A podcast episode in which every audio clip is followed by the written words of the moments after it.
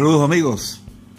Este podcast es presentado por el Centro de Coaching, Programación Neurolingüística e Innovación, que funciona en la ciudad del Tigre, Tabanzuategui, Venezuela, donde los invitamos a utilizar nuestros servicios de consulta de psicología, de psiquiatría, tanto para niños, adolescentes, adultos, nuestros servicios de coaching, tanto personal, de vida y de organizaciones.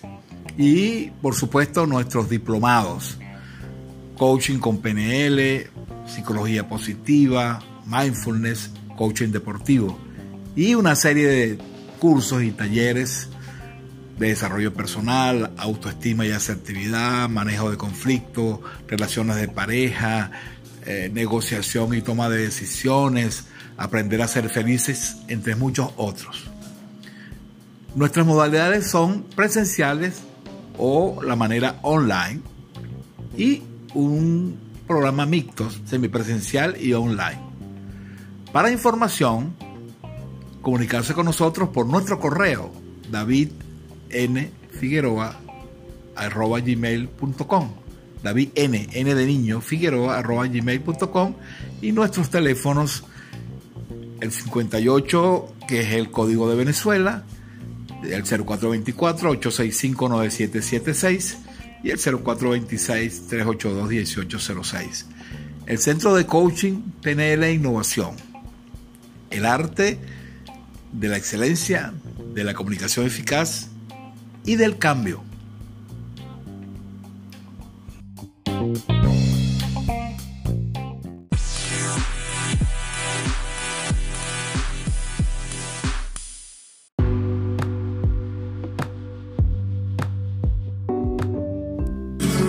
Aprendiendo a Vivir. Un programa para que mejore su calidad de vida, para ayudarle a cambiar en positivo y para manejar elementos que valen la pena que domine y comprenda. Aprendiendo a Vivir por órbita televisión y con el doctor David Figueroa.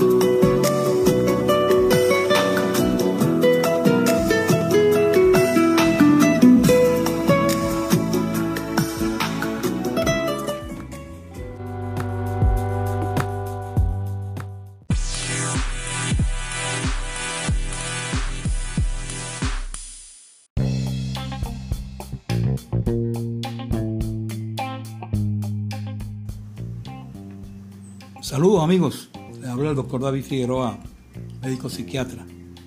En este episodio vamos a hablar de el trastorno de pánico. A propósito de la epidemia de, de la pandemia de coronavirus, hemos hablado varias veces de los problemas del miedo y del pánico.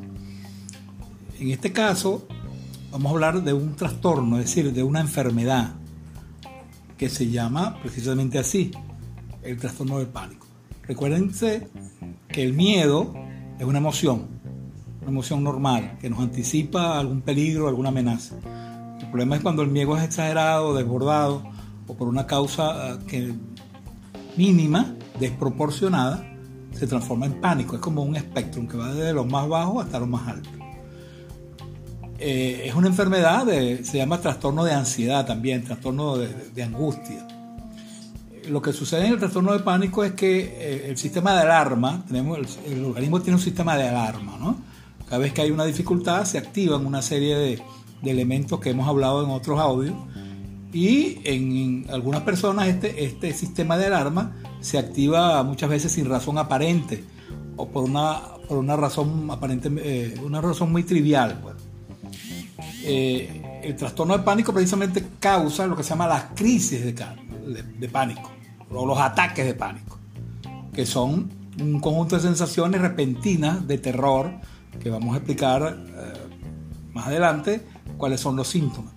Claro, es posible que una persona pueda tener una crisis de pánico transitoria una sola vez y no tuvo más nunca y no necesariamente sea un trastorno. El trastorno se caracteriza porque es recurrente. Es recurrente. Sí, la persona lo tiene en muchas oportunidades. Incluso estando dormido se despierta con, la crisis de pánico. Entonces, esta, esta enfermedad tiene una prevalencia más o menos importante, ¿no? Un 2 a un 4% de la población la tiene. Es más frecuente en mujeres, en el orden de 2 a 1. Y eh, hay factores genéticos en las causas importantes.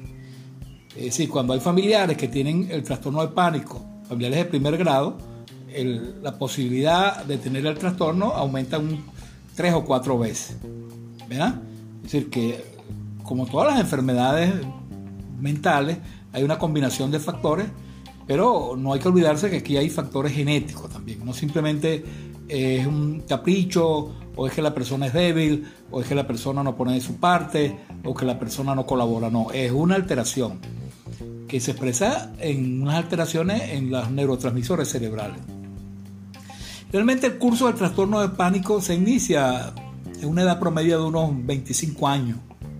Más o menos 25, 35 años empieza y aparece ahí la primera crisis de pánico. Eh, generalmente, eh, como dije, es un trastorno que se prolonga muchas veces. Y los estudios dan algunas cifras, ¿no? Más o menos el 30% cuando esos trastornos se tratan, se recuperan totalmente un 40, un 50% mejoran sustancialmente y, algún 20 a 30% pueden quedar igual o incluso peor, complicarse, sobre todo cuando no reciben tratamiento o cuando el tratamiento es insuficiente, es decir, insuficiente en el tiempo. El trastorno de pánico se puede complicar, se puede complicar con eh, varias cosas, con con problemas de fobia, miedo a salir a la calle, agarofobia, miedo a estar en espacios abiertos, y una complicación que es muy frecuente, que es la depresión, de la cual también hemos hablado en otras oportunidades. Entonces, ¿cuáles son los síntomas de trastorno de pánico? ¿Por qué se llama así? Eh, ya dije que puede ocurrir en cualquier momento, incluso cuando la persona está durmiendo. Eh, la vida de estos pacientes cuando tienen estas crisis se restringe mucho porque evitan actividades normales como ir de compra, manejar el carro, etcétera, ¿no? Y muchas veces no salen de su casa y tienen mucho miedo, muchos temores a estar solo. Los síntomas son de tres, tres tipos, ¿no? Un síntoma que se llama de hiperactividad vegetativa, o sea, activación excesiva del estado de alarma dificultades para respirar son frecuentes. Hay una sensación de ahogo, la persona siente que se está ahogando. Ahorita con el problema del coronavirus la gente está muy sugestionada y siente que se está ahogando y, empieza, comienza pues a pensar probablemente que tiene una enfermedad más grave. Hay manifestaciones por supuesto cardiovasculares, palpitaciones, taquicardia, sudoración, mano fría, boca seca, mareos, sensación de inestabilidad, molestias digestivas, náuseas, diarrea, sofocos, escalofrío, ganas de orinar, dificultad para tragar, como un nudo en la garganta, dificultades para dormir. Fíjense que es un conjunto de síntomas muy grande. Es muy grande y por eso que la gente se alarma y piensa que le está pasando algo, algo muy serio. Además hay síntomas motores, ¿no? temblores son frecuentes, contractura muscular, esa sensación de, de agitación, inquietud, dificultades para concentrarse, fatigabilidad, eh, fatigabilidad fácil y las manifestaciones cognitivas del pensamiento. ¿no? Hay una sensación de que algo malo va a pasar. dijimos, una respuesta de alarma exagerada, algo malo me va a pasar. Desde que me dé un infarto, me dé un ACV, me muera, etc. Y la persona tiene dificultad para concentrarse. Muchas veces se pone irritable, se pone de mal humor. Ya dijimos, tiene problemas para conciliar el sueño. Entonces, ante este conjunto de síntomas, la persona usualmente este, siente ese terror y muchas veces hay que llevarlo a una emergencia. Cuando lo llevan a emergencia lo evalúan desde el punto de vista físico y no le consiguen nada patológico, ¿no? Y muchas veces se comete el error de decir que no tiene nada. No, usted no, usted no tiene nada. Y eso hay que aclararlo, ¿no? Si tiene, lo que no tiene es nada físico, pero es un trastorno eh, psicológico desde el punto de vista de, enfermedad. Insisto mucho en diferenciar las cuestiones voluntarias, de manipulación, de debilidad con enfermedad. Esto es una enfermedad. Eh, muchas veces el paciente va a varios especialistas, al cardiólogo, al neurólogo, y al final eh, acude a, la consulta psiquiátrica. Entonces, el problema del trastorno de, pánico es lo que hemos dicho, la importancia del, pensamiento. ¿Ve? Fíjese, tiene síntomas emocionales, síntomas cardiovasculares, síntomas respiratorios. Entonces eso hace que la persona piense estoy en peligro. Le vienen pensamientos de terror, de miedo, de muerte, de infarto, de cosas graves. Si, como ustedes podrán entender, si yo pienso que tengo un infarto, o me voy a morir, o me voy a ahogar, eso aumenta mi ansiedad. Recuerden que los pensamientos generan emociones y las emociones generan conducta. Es decir, al tener ese pensamiento así, me aumentan los síntomas y como me aumentan los síntomas, aumenta el pensamiento. Entonces eso es lo que se llama el círculo vicioso de la ansiedad. Si cada vez que pienso que, me, estoy mal, me voy a sentir peor, pues. Y más pienso, más ansiedad, y ahí la, persona entra precisamente en lo que hemos denominado el ataque de pánico, la, la crisis de pánico. La persona muchas veces hace una hiperventilación, es decir, respira muy rápido.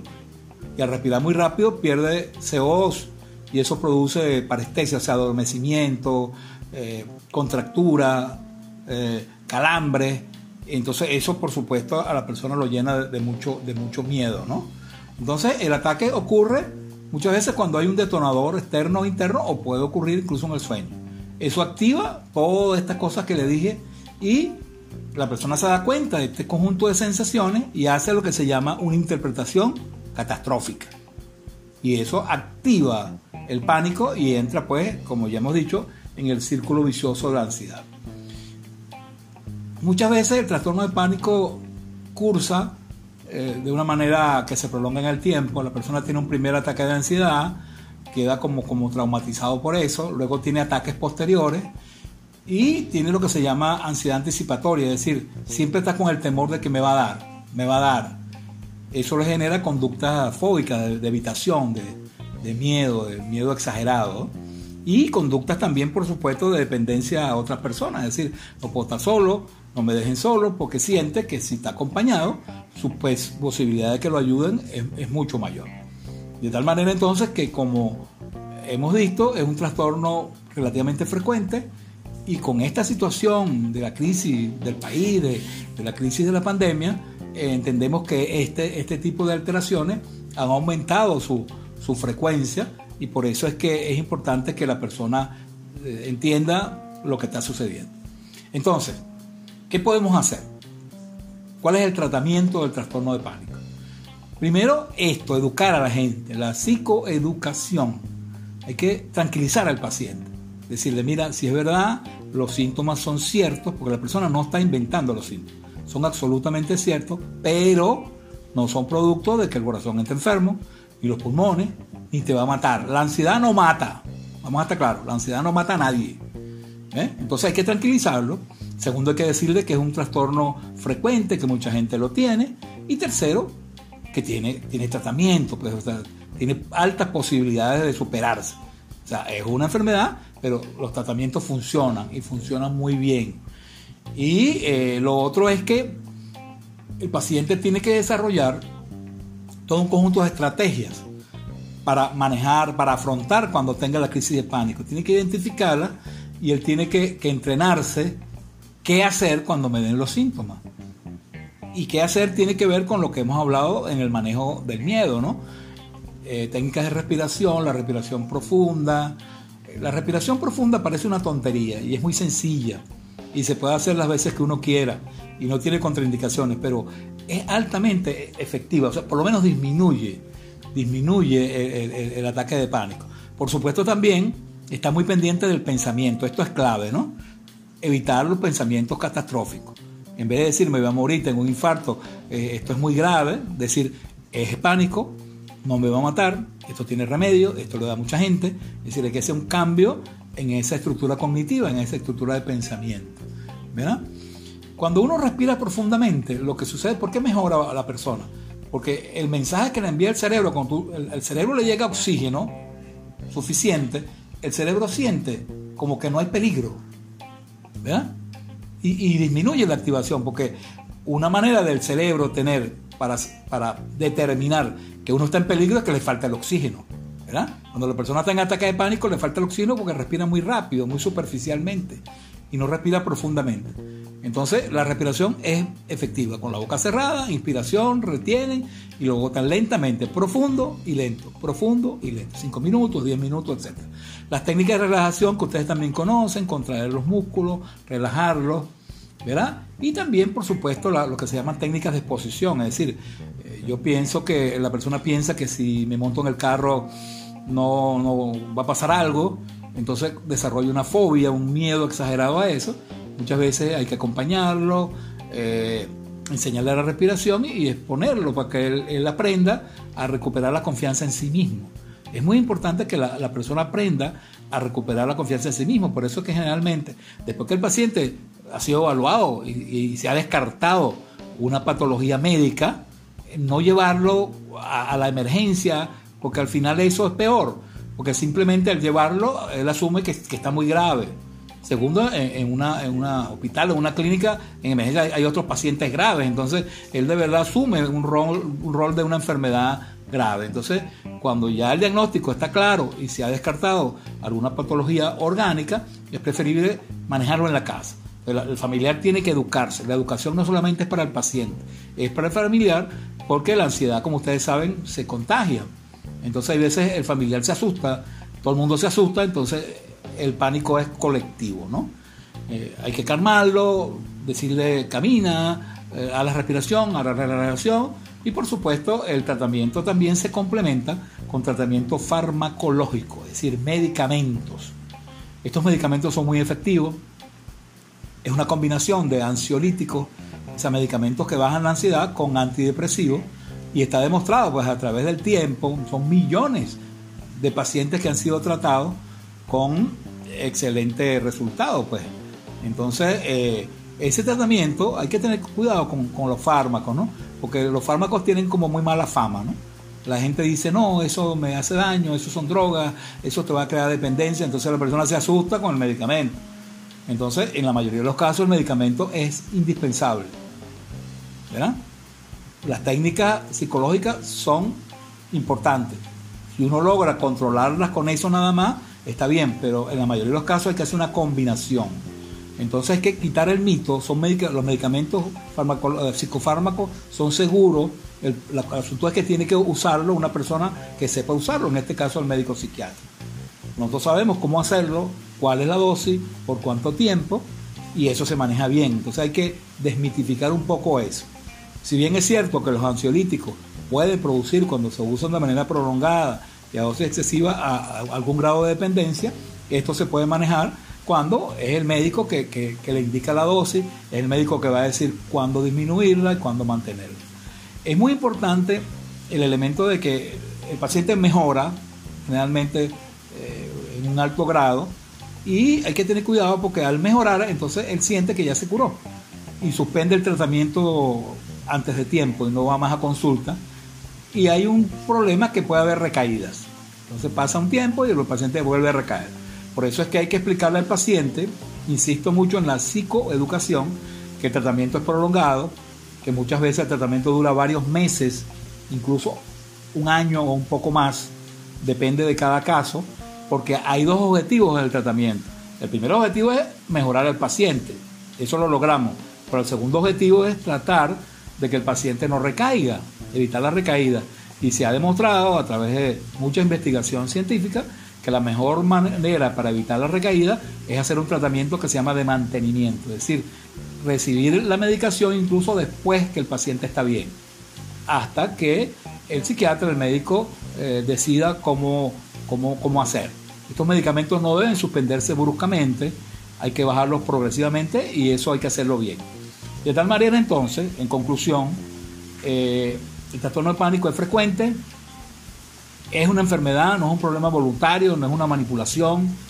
La persona no está inventando los síntomas, son ciertos. Lo que pasa es que son síntomas de origen emocional y no de origen físico, del corazón, de los pulmones, etc. El problema está en la interpretación catastrófica que hace el paciente de esos síntomas.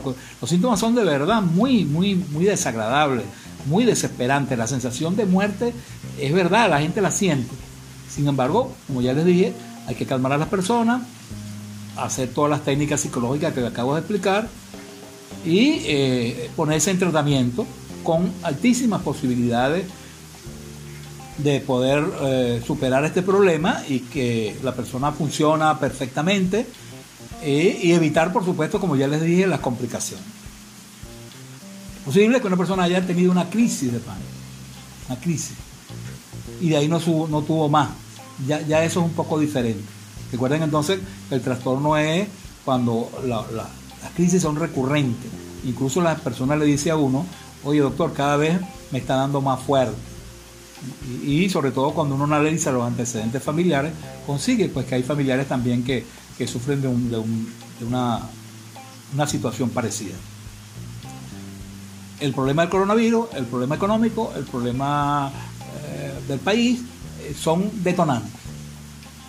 La persona con trastorno de pánico es vulnerable, por eso que en este momento hay que tener cuidado con ellos y estar muy pendiente. Muchísimas gracias y hasta la próxima.